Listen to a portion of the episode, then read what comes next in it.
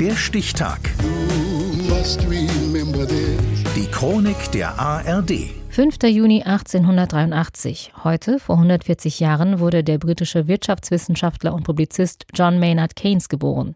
Christian Schwalb. Schon der Vater von John Maynard Keynes ist ein bekannter Ökonom. Allerdings, das schreibt der Historiker Hal Broner später, den Fall des Sohnes könne man nicht nur auf die, Zitat, gewöhnlichen vererbten Begabungen zurückführen. Mit viereinhalb Jahren fand er schon die ökonomische Bedeutung der Verzinsung heraus. Mit sechs fragte er sich, wie sein Gehirn funktionierte. Mit sieben empfand ihn sein Vater als durch und durch entzückenden Begleiter. Keynes ist, was man heute hochbegabt nennen würde. Entsprechend verläuft die Ausbildung an den britischen Eliteschulen Eton und an Cambridge. Dort stellen sich schon früh die Weichen, wie er einem Freund anvertraut. Ich möchte eine Eisenbahngesellschaft leiten, eine Treuhandgesellschaft verwalten oder aber wenigstens die Investoren an der Börse aufs Kreuz legen. Stattdessen analysiert Keynes als junger Wirtschaftswissenschaftler die Folgen des Ersten Weltkriegs und sieht, früher als viele andere, in den Reparationszahlungen des Kriegsverlierers Deutschland einen großen Fehler. Auch am Goldstandard arbeitet sich Keynes ab. Als Schatzkanzler führt Winston Churchill dieses Währungssystem 1926 wieder ein. Kontraproduktiv nennt Keynes das in einer seltenen Filmaufnahme. Die Überbewertung des Pfund Sterling erstickt unsere Industrie. Britische Waren sind im Ausland viel zu teuer. Für unsere Betriebe und die vielen Arbeitslosen ist der Goldstandard ein goldener Käfig.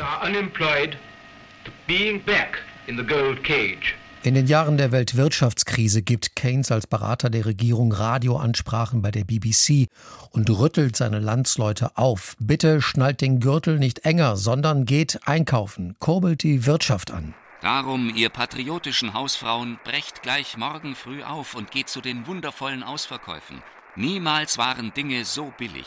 Und freut euch außerdem, dass ihr den Wohlstand des Landes mehrt. Seine Ideen einer nachfrageorientierten Wirtschaftspolitik sind revolutionär. Bei Keynes soll auch der Staat investieren, Nachfrage und Arbeitsplätze schaffen, sogar wenn er dafür Schulden machen muss.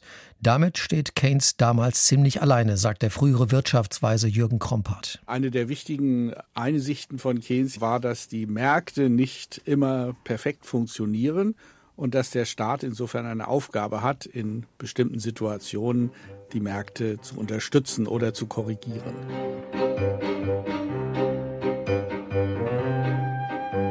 Bei all dem ist Keynes kein blutleerer Wissenschaftler. Er lebt sich in einer bunten Gruppe von Intellektuellen und Freigeistern aus, bis er schließlich eine russische Prima Ballerina heiratet und ihr als Mäzen ein eigenes Theater kauft. Die Autorin Virginia Nicholson. Das war eine Art Poemkommune, die untereinander einen freizügigen sexuellen Umgang pflegt, aber auch liberale Ansichten zur Politik und zu den Künsten hatte.